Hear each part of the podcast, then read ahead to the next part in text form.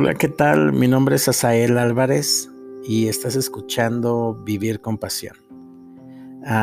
el día de ayer, pues hubo un debate acerca de María Magdalena, la mujer a la que se le perdonó mucho, y me puse a investigar un poquito acerca de ella. María Magdalena era una mujer que a Jesús o de quien pues Jesús expulsó siete demonios. Eso lo podemos ver en Lucas 8.2. El nombre Magdalena probablemente, probablemente indique que ella venía de Magdala, una ciudad en la costa, sí, en la costa suroeste del mar de Galilea, después de que Jesús expulsó los siete demonios de ella se convirtió en una de sus seguidoras.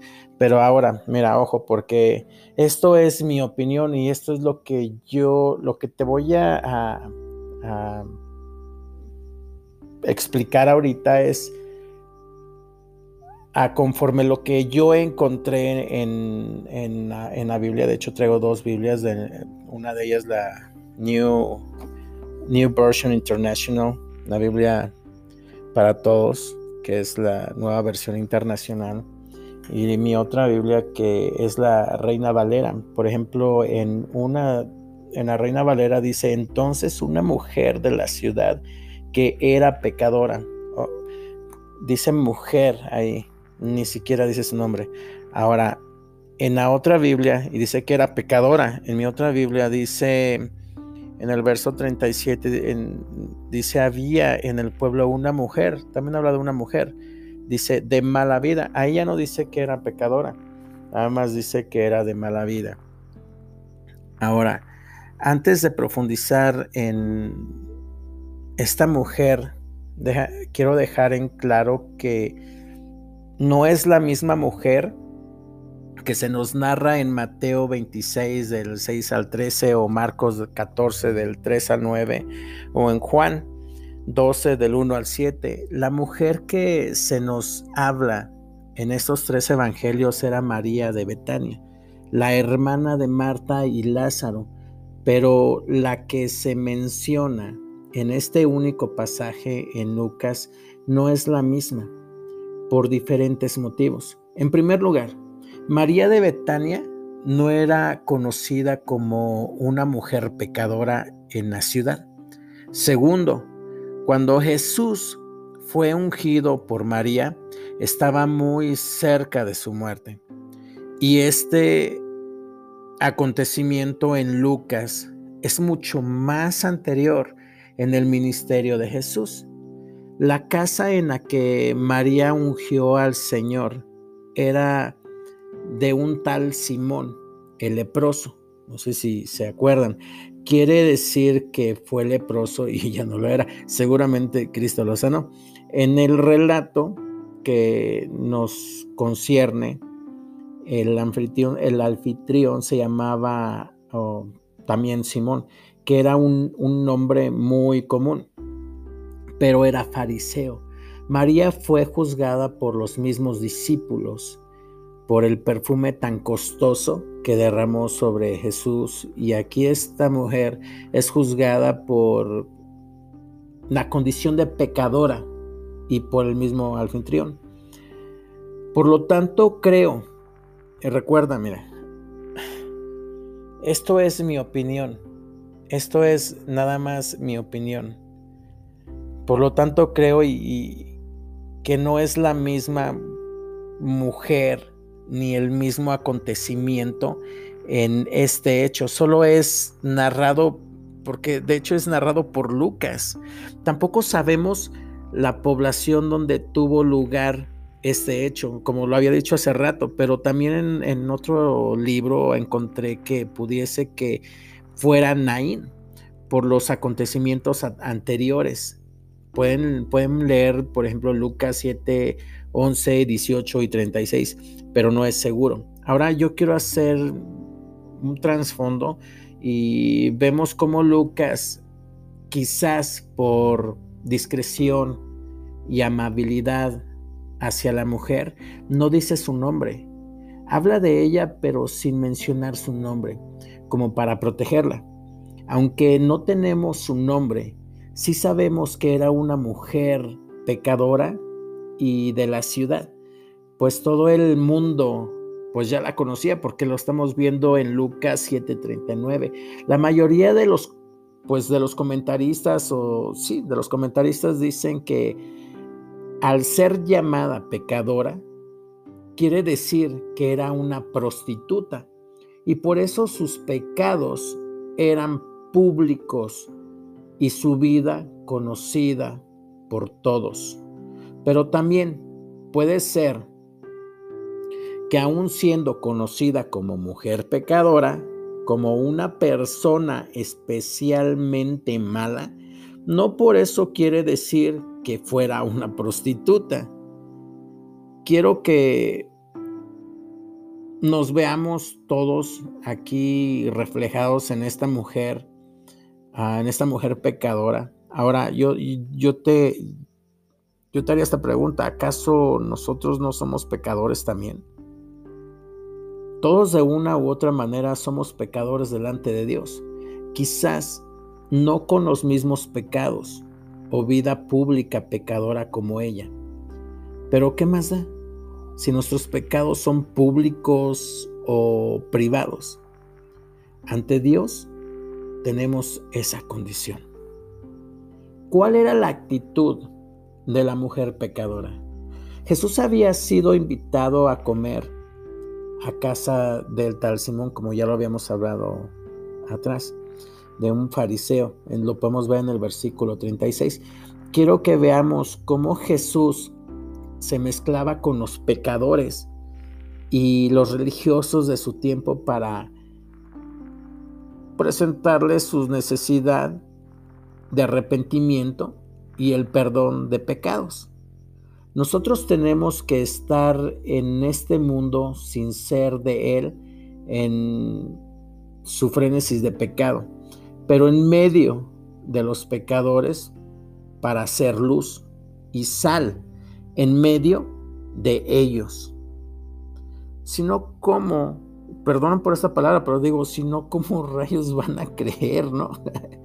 bueno, estando sentado Jesús a la mesa, más bien pues reclinado porque en esa época acuérdense que no, no se sentaban de la misma manera como nosotros hoy en día nos sentamos o no tenían las mesas que incluso ahorita tenemos, sino que se tumbaban o se recostaban en unos reclinatorios apoyándose en el lado izquierdo y con la mano derecha libre para comer.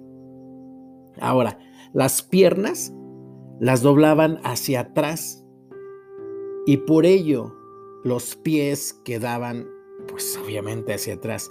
Esta mujer pecadora se enteró de que Jesús iba a comer en casa de Simón el fariseo. ¿Y qué fue lo que hizo? Lucas, podemos ver que Lucas 7, 37 y 38, su deseo era mostrarle amor y gratitud a Jesús. Tuvo que ser Mm, de verdad, de verdad admiro a esta mujer porque tuvo que ser pero muy valiente para colocarse en esa comida, en un mundo de machistas. Aunque era costumbre que la gente no invitada a la casa viniera y estuviera detrás viendo y escuchando la conversación de los invitados, incluso se podían unir a veces a las conversaciones. Al ver Jesús, ah, pues empezó a llorar esta mujer, pero empezó a llorar de gozo, de gratitud, por sentirse perdonada y esto no estaba preparado. Quizás lo del perfume sí, ¿no? Pero las lágrimas no. De hecho, las lágrimas fluyeron de tal manera que podía pues regar los pies de Jesús y los enjuagó con sus cabellos. A la par derramó ese perfume costoso sobre los pies y los besaba. El jarro de alabastro era un frasco de yeso blanco fino, o tal vez solo quizás de un color delicadamente teñido. Tenía cuello largo y para derramar su contenido tenía que romperse el cuello no el cuello de la muchacha, sino el cuello del perfume o del jarrón o del jarro. Ella lo único, o del contenedor del perfume, ella lo único que pues realmente quería era expresar abiertamente el amor de Jesús. Y no le importaban lo que dijera, de verdad que en ese momento ya le valía gorro, ¿no? esta, de hecho, esta muestra era el resultado de un corazón arrepentido y perdonado por su vida del pecado y lleno de gratitud. Ahora, ¿cómo mostramos nosotros el amor de Dios? A través de los hermanos y a través del servicio. El amor produce servicio y adoración. Ahora, ¿estás adorando a Dios y sirviendo a los hermanos? Ahí se verá tu amor.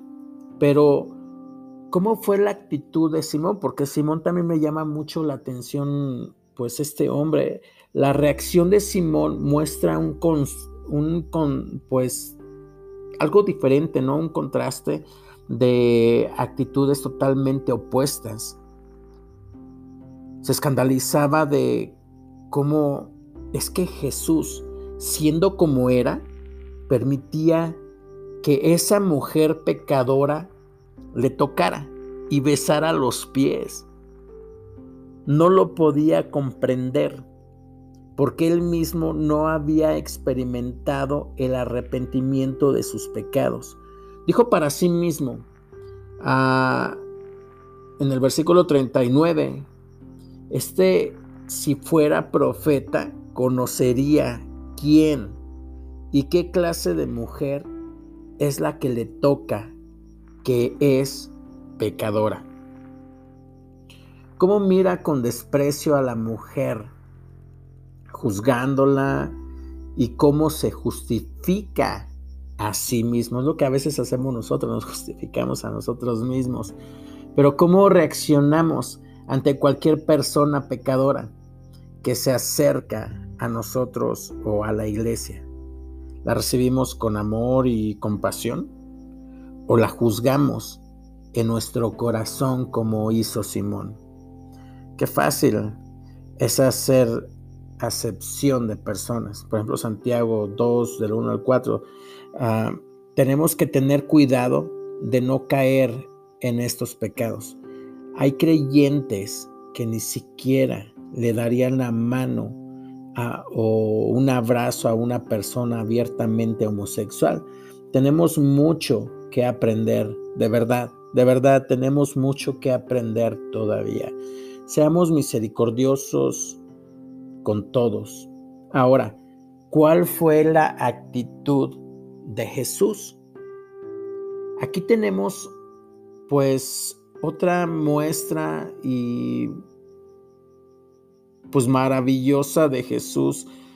Pues mira, es que de verdad, eh, este es otro rollo, ¿no? Porque puede y conoce nuestros pensamientos Jesús, Dios, el Señor. Jesús conociendo el corazón, vemos en el versículo 40, Jesús conociendo el corazón y los pensamientos de Simón le contó una historia para ilustrarle sobre el amor y el perdón. Un creador, acreedor, perdón, un, acreedor, pues ya no miro bien. Ah, eh, en el, en el, ay, es que ya, ya necesito mis lentes, pero dice que un acreedor tenía dos deudores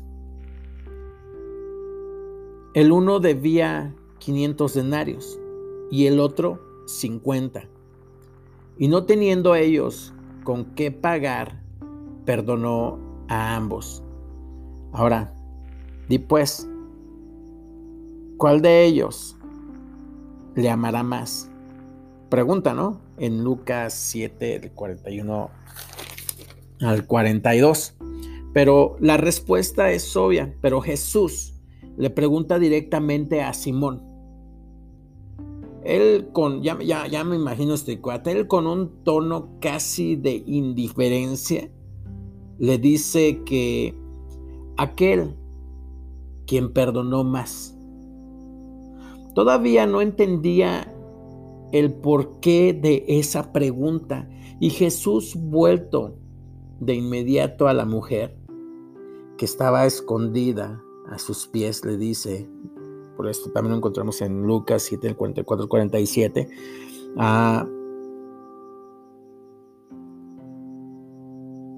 perdí un poco, pero espero que, de verdad me, me, puedas entender el, el contraste entre la actitud de Simón y de esta mujer a la hora de recibirle. Es impresionante. Simón se mostró de verdad, de verdad que Simón se mostró frío, muy poco amoroso. Sin embargo, la mujer derramó todo su amor con lo que hizo. Una de las primeras cosas que se hacía entonces a los invitados era pues lavar los pies polvorientos, porque recuerden que, que en, ese, en esos lugares pues no había camiones, no había carros, ah, no había calles pavimentadas con hoyos, ¿verdad? Entonces ellos tenían pues la costumbre de lavarle los pies a los invitados al entrar en la casa. Ahora, Simón no lo hizo, pero la mujer los lavó con sus lágrimas. El beso se usaba como un emblema de amor, reverencia religiosa, sujeción y súplica. Ahora, Simón no besó a Jesús, pero la mujer no dejó de besar los pies de Jesús.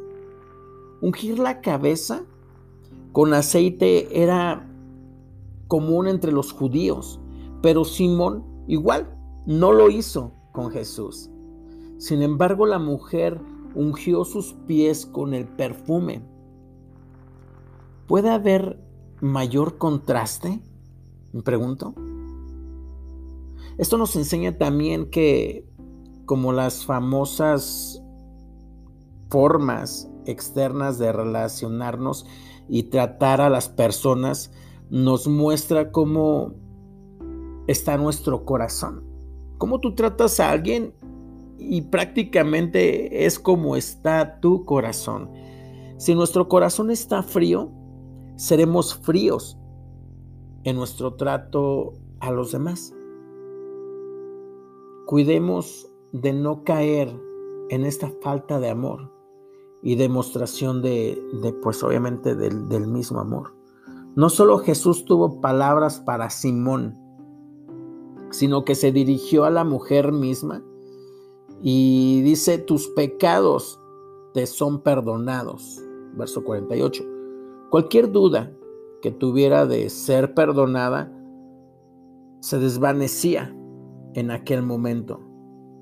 Tiene la confirmación del Señor mismo de que ha sido perdonada, sus pecados borrados por completo. Qué declaración tan solemne, ¿no? El fin de toda persona radica en esta declaración. En sí Dios, a través de Jesús, nos perdona. No hablamos de ningún hombre por mucha autoridad que tenga, que nunca tendrá la autoridad de perdonar pecados. Hablamos de Dios, del Dios mismo, reconociendo nuestro estado de perdón. Ha sido perdonada. Solo Dios puede hacerlo. Los mismos invitados estaban sorprendidos de que Jesús pronunciara estas palabras, porque ellos sabían que solo Dios puede perdonar los pecados, pero Jesús es Dios. Yo puedo imaginar a estos cuates ahí volteándose y diciendo, no, este cuate está loco, ¿no? Eh, ya, ya perdonó a esta mujer, ¿Quién, quién es él, no? es un simple hombre. Y ahí empiezan de chismosos. Pero las últimas palabras que Jesús le dice a la mujer son, tu fe, y esto, esto es lo bonito, lo que me, me gusta, Dice, tu fe te ha salvado. Ve en paz. Una vez más le confirma que ha sido perdonada y salvada. Tenemos que entender que no fue salvada porque amó mucho, sino al revés, porque fue perdonada por medio de la fe en las obras de Cristo, de Cristo Jesús. Por eso amó mucho. Su amor y su adoración fueron los frutos de verse perdonada. Las palabras ve en paz no solo eran un saludo, sino que implicaban una vida nueva para esa mujer. Segunda de Corintios 5:17. Es curioso ver cómo no se dice nada de que la mujer habla con Jesús audiblemente. Pero no de verdad que no hacía falta. Su ofrenda del Señor lo decía su ofrenda, su ofrenda al Señor lo decía todo, sin lugar a dudas. Ahora, ¿cuál es la conclusión? Mi conclusión, porque recuerda, esto es mi opinión y con bases un poco ah, de la Biblia y un poco de por aquí por allá. Y esto es solamente mi opinión.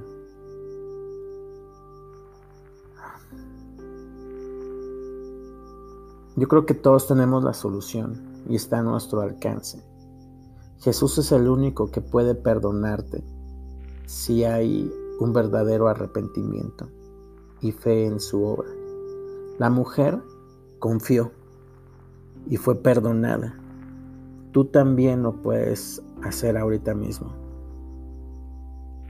Acércate a Él y pídele perdón y salvación. Jamás rechazó a nadie. Quizás te veas en algunas ocasiones más reflejado o reflejada en Simón. Puede que sea una pues un religioso o una religiosa, alguien que te consideras bueno o buena persona, que ayudas a los demás, cumples con tus ritos religiosos, etc. Sin embargo, no has entendido todavía o no hemos entendido todavía lo que es el perdón divino.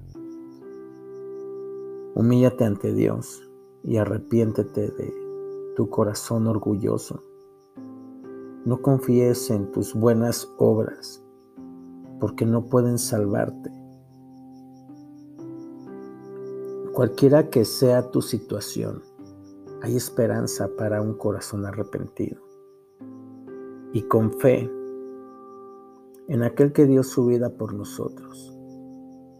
Si ya eres creyente, cuidado de no tener prejuicios con nadie. Todos hemos sido perdonados, no hay unos mejores que otros. Jesús dijo en una ocasión, de cierto os digo que los publicanos y las rameras van delante de vosotros al reino de Dios. Mateo 21, 31. Y a la vez derramemos nuestros perfumes, nuestras ofrendas, nuestras vidas para Cristo. Que seamos como esas lágrimas y ese perfume derramado para Jesús. Si has sido perdonada, o perdonado mucho, pues realmente creo que debes de amar mucho a Jesús. Recuerda, mi nombre es Asael Álvarez y esto es una producción de Vivir con Pasión.